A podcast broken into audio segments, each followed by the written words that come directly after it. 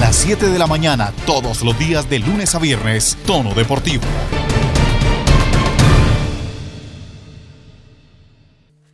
Muy buenos días y bienvenidos todos a Tono Deportivo. Saludo especial para los que se conectan en el dial en la 106.3 Dulce Stereo FM y también para los que lo hacen más adelante, más tardecito, en cualquiera de los dispositivos móviles y sobre todo en las plataformas musicales como Spotify, Deezer, Google Podcast o Apple Podcast. El fútbol colombiano es sin lugar a duda un circo.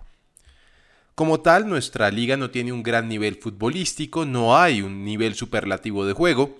Nuestros equipos pasan más bien por lo que se llama la mediocridad. Es tan irregular nuestra liga que un equipo que puede empatar 10 partidos en la primera fase, en la segunda ronda gana un par de juegos y se clasifica a los 8 mejores y puede llegar a ser campeón inclusive.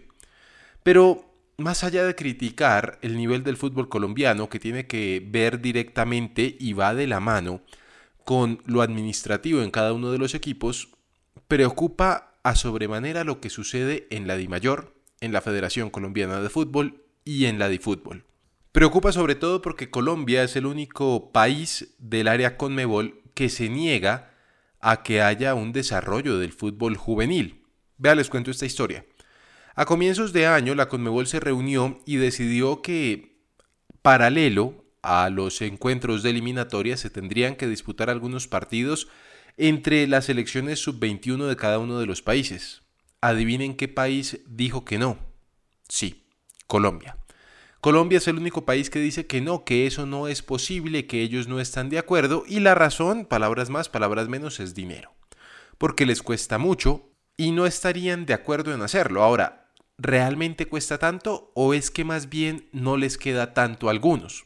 Solamente pregunto, no estoy afirmando absolutamente nada. Pero aquí es preocupante el hecho de que piensen en llenarse los bolsillos y no en que el fútbol crezca. Al final, si el fútbol crece, si hay una mejor infraestructura y por supuesto si las elecciones son cada vez mejores, más dinero va a entrar a la federación, a la DIMAYOR y a la DiFútbol. Tiene sentido invertir para luego recoger, algo así como primero sembrar, cuidar la matica, luego recoger la matica y venderla. Van a tener mucho más dinero así. Seguramente van a tardar un poco más y no va a ser tan rápida la transacción, pero a largo plazo es una muy buena inversión. Entonces, aquí va el tema. Criticamos el nivel de nuestro fútbol que se tiene que medir sobre todo por lo irregular y no criticamos a los que están al frente del fútbol. Los directivos del fútbol colombiano llevan al frente de sus equipos toda la vida. Y si uno va a ver, realmente son muy pocos los equipos que mantienen un protocolo, un proyecto serio. Sí, un proyecto serio son muy pocos los que lo tienen. De un tiempo para acá se puede decir que el Tolima tiene un muy buen proyecto, apalancado por supuesto por el dinero que entrega la televisión, los privados, la DIMAYOR y el dinero que por supuesto el dueño del equipo le invierte a su escuadra. El Junior de Barranquilla tiene muchísimo dinero, pero en procesos ellos poco creen, les interesa más tener resultados rápidos. El Independiente Santa Fe, que es un tema específico, es un tema aparte porque está quebrado. Pero la quiebra no es de ahora, la quiebra viene de mucho tiempo atrás, la quiebra viene del año 2013, 2014, 2015. Muchos se enfocan en darle piedras y palos a un directivo que pasó, Juan Andrés Carreño, un presidente que recogió la presidencia de César Pastrana y la encontró quebrada. Encontró al equipo quebrado. Carreño no ha dicho nada y seguramente nunca va a decir nada.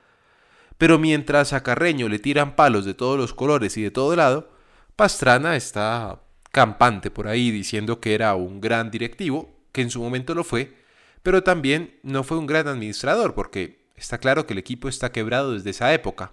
Entonces, por más de que Santa Fe trate de hacer un proceso y un proyecto serio, se le va a complicar muchísimo a nivel económico. Ojo, que no estoy diciendo que lo que lleva Harold Rivera bajo el mando en la presidencia del señor Méndez sea malo. Para nada. Creo que con poco han hecho mucho.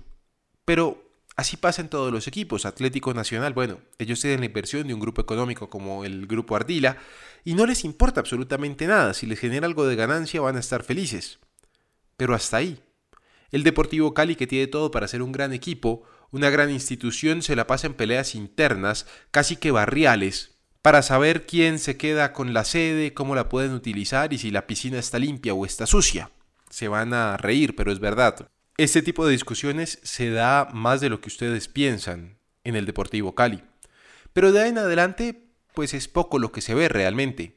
Todos tratan de mostrarse ante el mundo como equipos grandes, equipos con solvencia, pero sobre todo organizados y de organización tienen muy poco. Es por eso que el fútbol colombiano no prospera.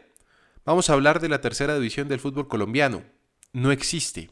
O sea, hablar de algo que no existe no tiene sentido. Pero no tiene sentido porque la DIMAYOR dice que eso no es problema de ellos, que eso es problema de la federación, Ramón Yesurum, y de la de fútbol, el señor Álvaro González Alzate.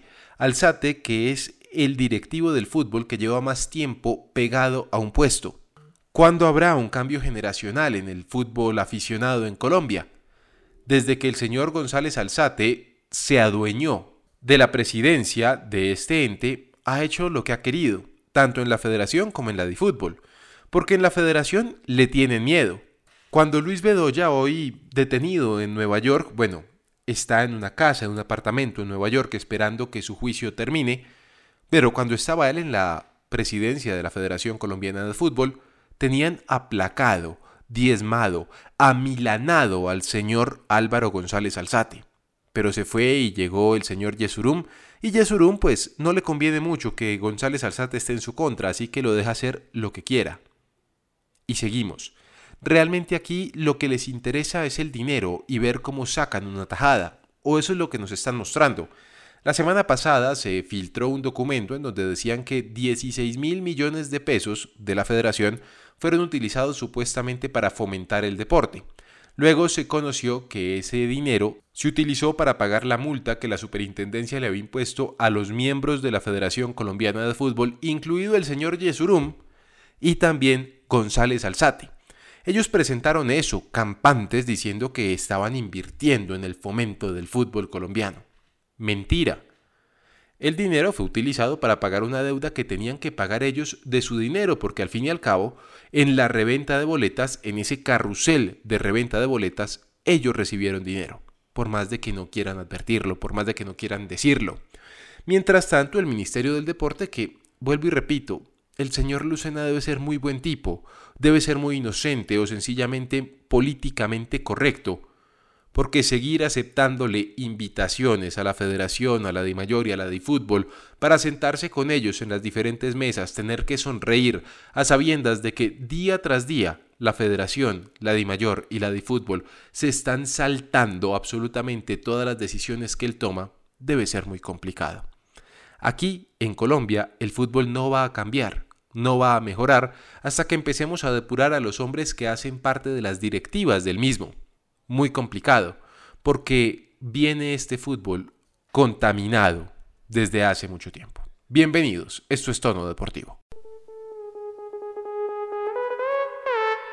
En Tono Deportivo, tenis. Los tenistas colombianos se destacan en todo el globo terráqueo. Esta semana varios fueron protagonistas, triunfos, lesiones y más de los tenistas nacionales en tono deportivo. Iniciamos con María Camila Osorio, que es la raqueta femenina número uno del país y alcanzó la final del W25 de Boca Ratón en Estados Unidos en el torneo de dobles. La cucuteña hizo pareja con Connie Perrin. Durante el torneo de dobles, la dupla alcanzó la final en donde se enfrentaron a la pareja de estadounidenses conformada por Araconda y Dolehide. Osorio y Perrini cayeron 6 a 3 y 6 a 4, quedándose con el segundo lugar del torneo.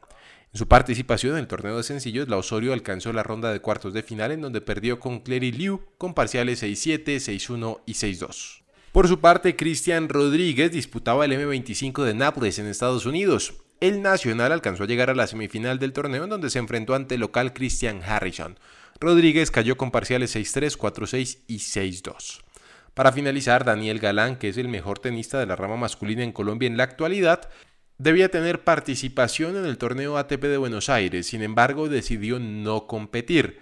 Según la información que se maneja, el colombiano habría aducido una lesión en la muñeca derecha. En 2018 y 2019 había sufrido una lesión similar, pero en la muñeca izquierda. Pronta recuperación para él, pues, repetimos, es la máxima figura del tenis masculino actualmente en Colombia.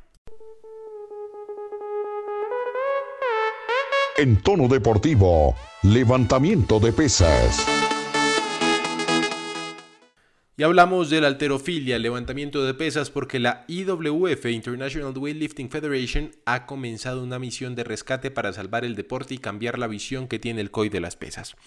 Lo habíamos mencionado ya en semanas pasadas sobre la visión que tiene el Comité Olímpico Internacional de la Federación Internacional de Alterofilia. Pues bien, en medio de la crisis que afronta eh, tras el último ultimátum del COI sobre la permanencia de la disciplina del programa olímpico para 2024, la federación ha decidido posponer las elecciones de junta directiva que tendrían este mes y además se comprometió a darle a los representantes de los atletas voz y voto en la junta directiva. Las acciones de la IWF responden al largo descontento del Comité Olímpico Internacional con el gobierno de la federación, pero sobre todo con la incapacidad que han tenido los miembros en dar a los atletas voz y voto. Entre otras cosas, las molestias del COI han sido por la negativa de la IWF a recibir consejos de otras entidades. Las reglas antidopaje que han adoptado, que son consideradas blandas, y también el negarse a cambiar la constitución interna para desarrollar unas elecciones más transparentes. Ante la situación compleja, los miembros actuales de la Junta Directiva han votado para que los representantes de los deportistas puedan tener un voto en las próximas reuniones de la Junta Ejecutiva. En cuanto a las elecciones que estaban programadas para el 26 y 27 de marzo, han sido reprogramadas para el 29 y 30 de abril. Aquí Colombia tiene mucho que ver porque el presidente de la Federación Colombiana de Levantamiento de Pesas, William Peña, es uno de los hombres más queridos en la Federación Internacional. Llama poderosamente la atención que le han pedido en determinadas oportunidades que sea el secretario general o que se lance como secretario general de la entidad. Él se ha negado contundentemente, no aceptando la invitación. ¿Por qué? Porque, según él, no está de acuerdo con lo que está sucediendo al interior de la federación. ¿Habrá cambio o no habrá cambio? Esa es la pregunta, porque ante la posibilidad de que el Comité Olímpico Internacional suspenda a las pesas del programa olímpico para 2024, seguramente tendrán que cambiar algunas de esas acciones un poco tóxicas y corrosivas que se manejan actualmente en la Federación Internacional de Alterofilia. En tono deportivo, ciclismo. La Unión Ciclística Internacional ha presentado sus nuevos protocolos de salud para las carreras en el calendario de ruta masculino y femenino en 2021. La UCI dijo que los protocolos actualizados habían sido redactados por un grupo directivo encabezado por el director médico de la entidad, Xavier Vigart. Según la información entregada, la actualización de los protocolos incluye la aparición de las vacunas contra el COVID-19 y de igual forma las mutaciones del virus y la rápida propagación de las variantes del mismo, que ha sido una de las grandes preocupaciones. Entre los temas más destacados aparecen los temas de las pruebas, pues los ciclistas seguirán requiriendo dos pruebas de reacción en cadena de la polimerasa, el PCR, negativas antes de cada carrera de la UCI World Tour, UCI Women's Tour y la UCI Pro Series para hombres y mujeres. La UCI dice que las pruebas que se deben tomar actualmente para ingresar a un país son válidas como pruebas previas a la carrera, mientras que se permitirán las pruebas de saliva. La UCI dijo que no se permitirán las pruebas de antígeno debido a su menor confiabilidad y la falta de pruebas sobre su eficacia en nuevas variantes.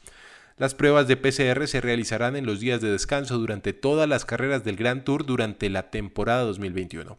También se requerirá que los organizadores ayuden a los equipos a realizar pruebas de PCR al salir del país en cuestión, permitiéndoles comunicarse con los laboratorios locales aprobados que estén disponibles para realizar dichas pruebas. Los protocolos para las carreras serán rápidamente revisados y adaptados a las nuevas condiciones de la pandemia y a los últimos conocimientos en el área de la prevención. El organismo rector del ciclismo ha dicho que debido a que numerosos países no colocan a los atletas de alto nivel entre los grupos prioritarios de vacunación y a la falta de datos científicos sobre la reducción en la transmisión del virus por parte de las personas vacunadas, se requerirá la continuación de las burbujas de carrera y las pruebas PCR para todos. En tono deportivo, atletismo. Uno de los exponentes de la alta velocidad atlética, el jamaiquino Johan Blake, ha dicho que prefiere no ir a las Olimpiadas de Tokio si tiene que vacunarse en contra del COVID-19.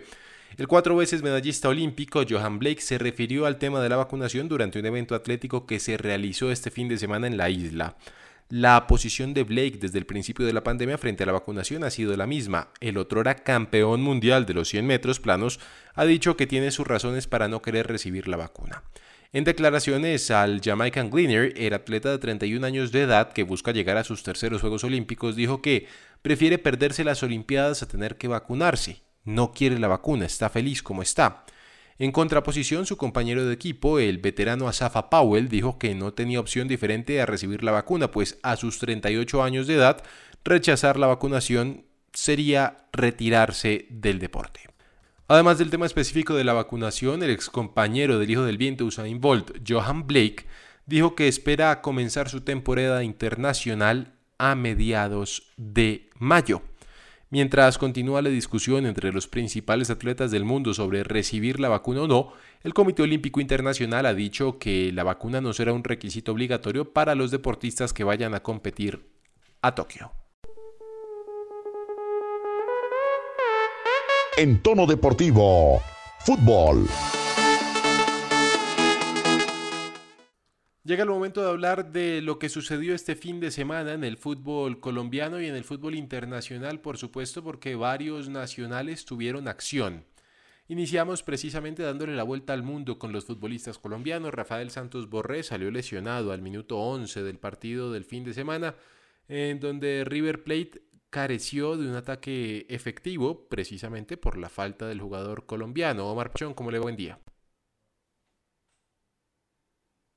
Alejandro, muy buenos días, buenos días a todos mis compañeros, a todos los oyentes de Tono Deportivo. Pues sí, la verdad eh, no fue un regreso muy soñado para Rafael Santos Borré, que sufrió esa pequeña molestia hasta anoche, no se había sacado un comunicado como tal. No es algo tampoco tan grave, pero puede ser algo que lo ponga por fuera de las canchas un tiempo. Y el tema es que con el llamado cercano de los, de los partidos de eliminatoria mejor de la selección Colombia, pues se aspiraba de pronto a que, volviendo otra vez al, inicio del torneo argentino, Borré tuviera un buen ritmo y fuera tenido en cuenta por Reinaldo Rueda. Y ahora más que tomó la decisión de quedarse el River, yo creo que va a tener mucho más minutos, pese a que ya venía siendo un titular habitual. Y esta baja pues le, le, afecta obviamente eh, ese tema. Yo creo que puede volver, pero el tema es el ritmo que tenga. De pronto no sume muchos minutos cuando eh, envíen esa lista de convocados y no podamos ver a Rafael Santos Borré con la camiseta de la selección. Y el otro tema es que a River también le va a pegar un poco porque es una baja sensible y más en este inicio del torneo. Y recordemos que Rafael Santos Borré es el goleador de la era Marcelo Gallardo. Entonces, em, bueno, también el aliciente que tiene el equipo millonario es que Agustín Palavecino ya está con el equipo y que Jorge Carrascal con ese número 10 yo creo que se siente un poco más inspirado. Un problema en la cadera es lo que tiene Rafael Santos Borré. Estamos a la espera de que confirmen exactamente lo que sucedió con el jugador y cuánto tiempo estará de baja. Vamos a Holanda porque Luis Sinisterra fue titular con el Feyenoord en la caída de su equipo 4-2 con el AZ. El colombiano marcó uno de los goles de su equipo y alcanza tres tantos en lo que va de temporada. Su equipo es quinto Omar. Y este muchacho, pues al menos en lo que va de temporada y lo que lleva en el Feyenoord, ha sabido sostenerse y afianzarse en lo que es este tradicional equipo holandés. Sí, Alejandro, si bien el Feyenoord, como usted lo dice, este es un equipo tradicional, eh, en este momento no es el equipo más fuerte de Holanda, en su momento supo serlo, pero eh, Luis Inisterra ha logrado también obtener un puesto, no es titular indiscutible, no, no, no es de los que eh, fijos esté en la, posición inicial como titular, pero sí es bastante tenido en cuenta, sobre todo si no es titular, lo más seguro es que sí esté en el segundo tiempo y más cuando los partidos se complican para el equipo de Holanda y ha tenido minutos, que es lo importante, ha sumado y de hecho hace poco fue pues renovado nuevamente y extendió su contrato hasta el 2023. tiene continuidad, el técnico le da minutos, que es lo importante, y como usted muy bien lo dice, participa tanto con goles, asistencias y siendo un apoyo bastante importante para sus compañeros, para Eric Gutiérrez, el mexicano, que también cuenta con los mismos minutos y la misma situación. Son titulares no indiscutibles, pero, pero de a poco van sumando y, van ganando importancia. Y lo más importante es que Luis Inesterra, que está en ese proceso de selección Colombia, el único jugador que llamó eh, pues de, de, la selección de mayores, Carlos Queiroz, de los procesos de los 58 jugadores que ha usado Arturo Reyes, el único que ha llamado a la selección de mayores fue Luis Sinesterra. Entonces esto habla muy bien del jugador, que recordemos tuvo una lesión muy fuerte, pero que empezando este año lo empezó con todo y, le ha dado muy bien, le ha rendido. Yo creo que le va a terminar de ir muy bien en esta temporada y en lo que le viene con el Feyenoord. Un jugador importante que ha sabido hacerse un espacio en el fútbol europeo. Viajamos a China, ¿le parece? Porque allí Juan Fernando Quintero, que había estado un año parado luego de una salida trastabillada de River Plate, sobre todo por el tire afloje con el equipo chino del Shenzhen, pues Juanfer debutó en el triunfo de su equipo dos goles a uno contra el Shaanxi Shanghai Athletic en un amistoso. Quintero entró como alternativa y a tres minutos de su ingreso Omar dio la asistencia para el segundo tanto de su escuadra. Así es, Alejandro. Es un una noticia muy buena para Juan Fernando porque ya casi un año sin jugar al fútbol, bastante duro, pero volvió nuevamente a las canchas. La carrera de Juan Fernando se ha visto truncada por cosas externas al deporte, también mm, unas eh, relacionadas con este, pero ha tenido muchos parones y esto le ha, afectado un poco a Juan Fernando Quintero, que escogió ir a China, lo, que pues de pronto le afectó un poco o le va a afectar en, la carrera que lleva con Selección Colombia, en el escalafón internacional que da estar en River Plate. Ha sido el jugador o uno de los jugadores que ha anotado los goles más vitales en la historia del equipo en ese tanto en la, final contra Boca Juniors en el Santiago Bernabéu y decidió pues irse a una liga de segundo, tercer y de pronto un cuarto escalón debajo de, de las ligas europeas. Yo creo que está siempre un escalón bastante atrás de la liga argentina y pues por lo mediático, ¿no? Porque es, es, difícil seguir el fútbol de China. Lo bueno es que debutó, dio la asistencia a Juan Fer calidad. Eh, me preocupa, digamos, el tema físico porque un año y pues eh, Juan Fer no es un portento atlético, le cuesta un poco y le cuesta mucho los regresos, pero, pero pues la calidad la tiene de sobra y la va a tener siempre Juan Fernando Quintero. Así que no es extraño que lleguen muchas noticias del fútbol chino. Ojalá sean bastantes para que, para que siga ese proceso de selección porque calidad le sobra. Ciertamente. Esperemos que Juan Fernando se afiance en el fútbol chino. Hombre, al final, Omar, en el fútbol chino debe haber un nivel bueno por la cantidad de jugadores extranjeros que llevan, porque no son jugadores malos, son todos jugadores de muy buena talla y son muy buenos en cuanto a nivel futbolístico. Viajamos a España porque Jason Murillo, el defensor central, marcó el gol del empate de su equipo el Celta de Vigo con el Valladolid. El defensa colombiano marca su primer gol de esta temporada, Omar, y el Celta de Vigo de Jason Murillo no va nada bien. Jason Murillo creo que no ha encontrado el lugar preciso para desarrollar su fútbol como debería ser.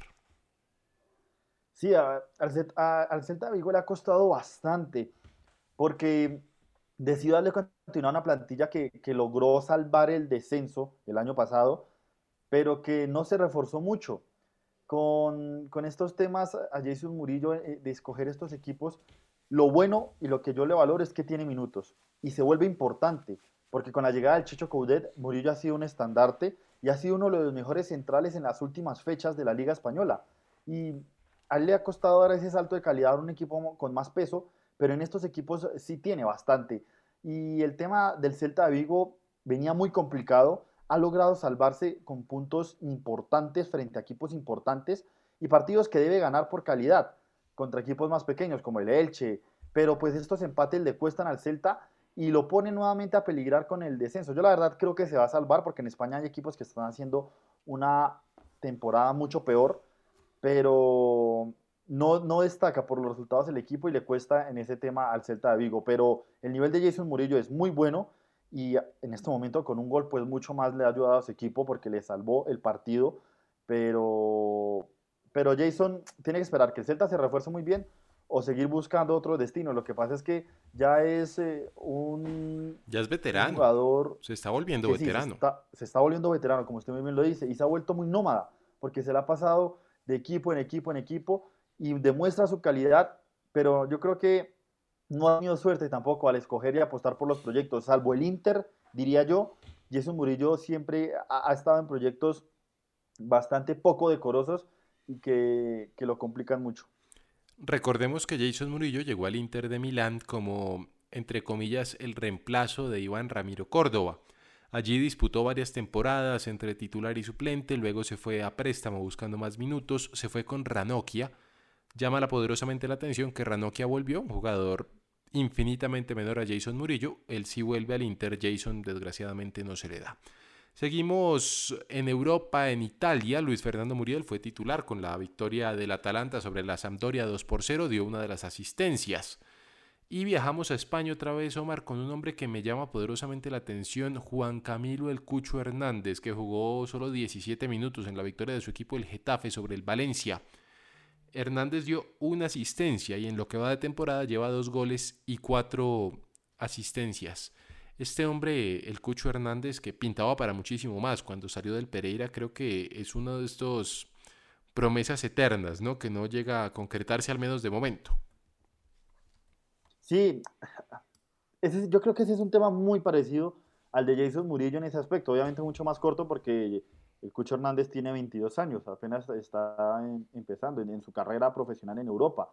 Se fue rápidamente, pasó aquí por el Pereira, el América de Cali, y salió rápidamente al fútbol del exterior y no ha sabido escoger esos proyectos porque si bien ascendió con el Huesca, le ha costado, después estuvo con el Mallorca, el Mallorca descendió, el Getafe venía de hacer una gran temporada, pero se complicó en esta y el Cucho Hernández, lo mismo, no es titular indiscutible, pero siempre que entra aporta algo, aporta peligro, es vertiginoso y sirve, funciona, pero tiene que, asesorarse mejor. Norma Capozo, que es su, representante, suele colocarlos en, estos, en este tipo de equipos y mm,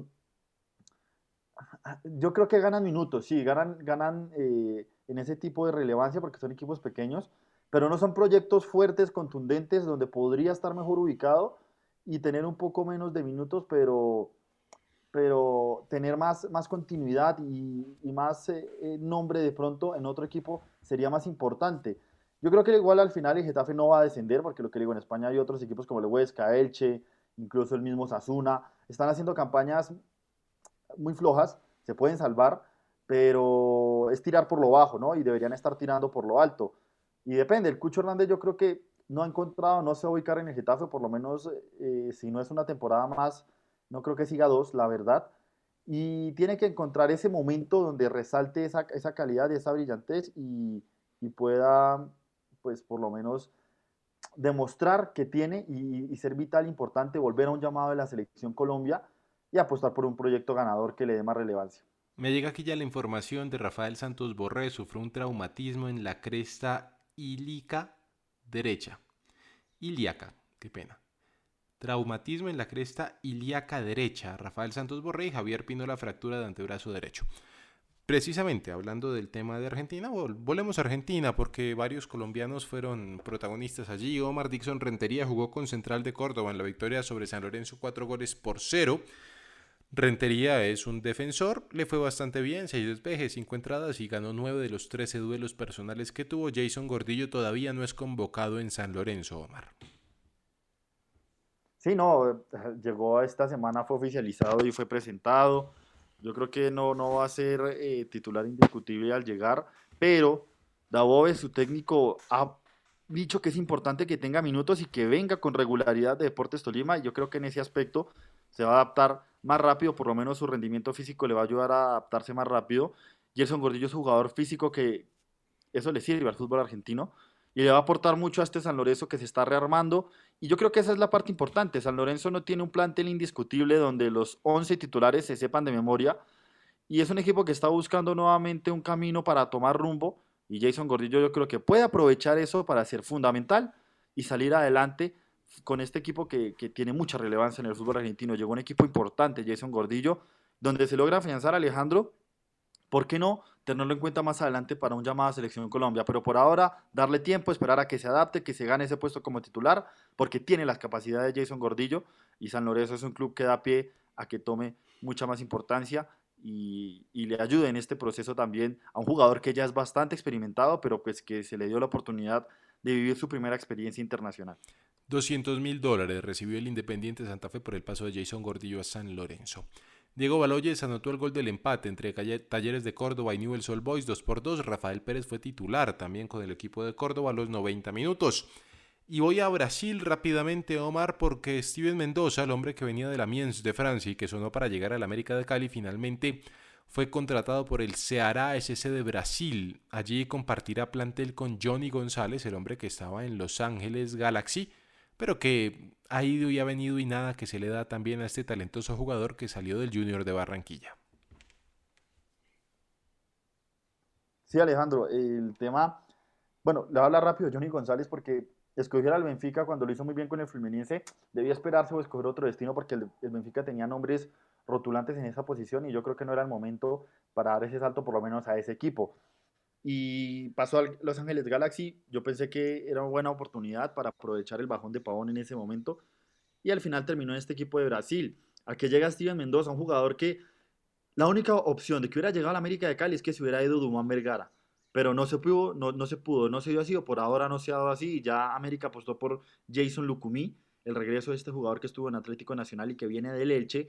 Y pues eh, el Amiens la verdad no tenía cómo sostener a Steven Mendoza, no tanto por sueldo, sino por proyecto. En la segunda división de Francia, la verdad no era un atractivo para un jugador que en su momento fue tenido en cuenta por Carlos Queiroz para llamarlo a la selección. Y el Olympiacos, de hecho, en un momento se dio como uno de los destinos para el jugador, al final no se concretó, termina yendo a Brasil. Esta liga que es muy atractiva eh, futbolísticamente, para mí es una de las mejores, porque los favoritos no es que se impongan con contundencia, y es un fútbol sabroso, la verdad. Yo creo que Steven Mendoza puede hacerlo muy bien ahí. Tiene que tener minutos, tiene que ganarse esa confianza y aparecer por lo menos en, momentos importantes para que tome relevancia y vuelva a ser tenido en cuenta para un proceso de selección o por lo menos para salir nuevamente a un equipo más importante. De no serlo así, yo creo, Alejandro, que él sí próximamente estará regresando nuevamente al país y yo creo que más precisamente a la América de Cali. Muy bien, y para ir terminando la información de los futbolistas colombianos en el extranjero, les hablamos de Radamel Falcao García, el gran capitán de la selección Colombia, que regresó a las canchas luego de dos meses de ausencia. Eh, Falcao ingresó del minuto 86 en el triunfo de su equipo frente al Erzurum. 2 por 0 ganó el Galatasaray. Falcao, pues, la verdad muchos minutos no tuvo, pero creo que es importante y nos alegramos todos porque el delantero de 35 años haya podido ingresar a jugar un tiempito, Omar, después de esa lesión que lo mantuvo lejos de las canchas. Sí, Alejandro, es un aliciente. Es importante porque ya se está poniendo en duda si puede ser llamado a la selección nuevamente. Y pues de cara a la Copa América, yo creo que deberíamos tener a Falcao, pero si está con ritmo, porque las lesiones lo han golpeado mucho últimamente. Yo creo que ya es fijo que va a salir de Galatasaray en verano, es lo más seguro. Pero si es por el bien de la carrera del jugador, yo la verdad lo haría. Galatasaray está en una buena temporada. A ver, e, e, es ese tema del fútbol, ¿no? Y, no sé si la palabra sea su injusticia, porque Radamel llegó y el Galatasaray no hizo una buena campaña, las lesiones no lo ayudaron, el equipo no clasificó a Europa League y logró clasificarse ya después cuando el Trabzonspor fue sancionado, perdió en la primera ronda y en esta liga está peleando el primer puesto, entonces Radamel no ha participado mucho y ya en Turquía no lo ven como un indispensable y más bien lo ven como un gasto innecesario de dinero. Yo creo que por eso y por ende Falcao va a terminar saliendo, es lo mejor para que tenga minutos en un lugar yo creo que donde la presión sea menor, para que él esté más tranquilo y las lesiones no lo afecten, porque tiene mucha calidad Radamel Falcao y hay que aprovechar sus últimos años en el mejor rendimiento. Y pues para una Copa América, la experiencia que tiene Radamel Falcao es fundamental. Yo creo que no puede faltar, pero si está en óptimas condiciones, no para ser titular, yo creo que en este momento hay dos, tres jugadores por encima de él en la titularidad, pero el peso que tiene Radamel Falcao en un camerino es impresionante. Yo creo que con él lo que pasó en los últimos dos partidos de la selección no hubiese ocurrido no, por lo menos de esa forma. Y además, Omar, todavía Falcao hace goles con el solo nombre, ¿no? Hay que tener en cuenta eso. Duan Zapata, el muchacho Borré, Luis Muriel, todavía con el nombre no hacen goles, Falcao sí. y eso pesa en cualquier momento, pues lo vimos en el último partido que pudo disputar con la selección Colombia, ese gol que solamente lo hace él. Entonces, ojalá haya pronta recuperación para Falcao.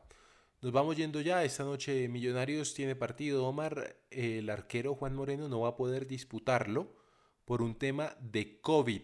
Le dio COVID y aparte Fernando Uribe tampoco va a ser partida desde la partida. Parece que tiene problemas todavía en la cadera, en la pierna. No va a poder disputar el partido desde el Vamos. Quizá sea alternativa. Hay que esperar que en el transcurso de la mañana el profesor Alberto Gamero presente la nómina de convocados, Omar. Así es, Alejandro, una baja para Millonarios importante. Yo creo que la, de Juanito Moreno, porque ya venía siendo dueño del arco bastante tiempo y lo que yo he dicho de él acá, pero tiene mucha seguridad y le da tranquilidad a Millonarios. Lo de Fernando Uribe, yo no quiero que sea un jugador que empiece con esos temas de lesiones y que la inversión que hizo Millonarios no se pueda ver por ese tema circunstancial va a ser difícil y, más en un campeonato que está tan apasionante, Alejandro, porque este fin de semana vimos muchas emociones y se está apretando poco a poco. El Cali sí es favorito, se mantiene ahí, pero Santa Fe está haciendo buenas presentaciones, el Tolima como siempre. Millonarios tiene que ponerse las pilas si, si quiere estar ahí dando la pelea arriba y no por tratar de meterse nuevamente en un octavo lugar como el semestre pasado. Muy bien. Hasta que llega la información el día de hoy en Tono Deportivo. Nomar Pachón, muchas gracias. Nos encontramos mañana. Más información, más noticias y por supuesto muy pendientes todos de www.tonodeportivo.co. Allí encontrarán muchas más noticias del deporte. Hasta mañana.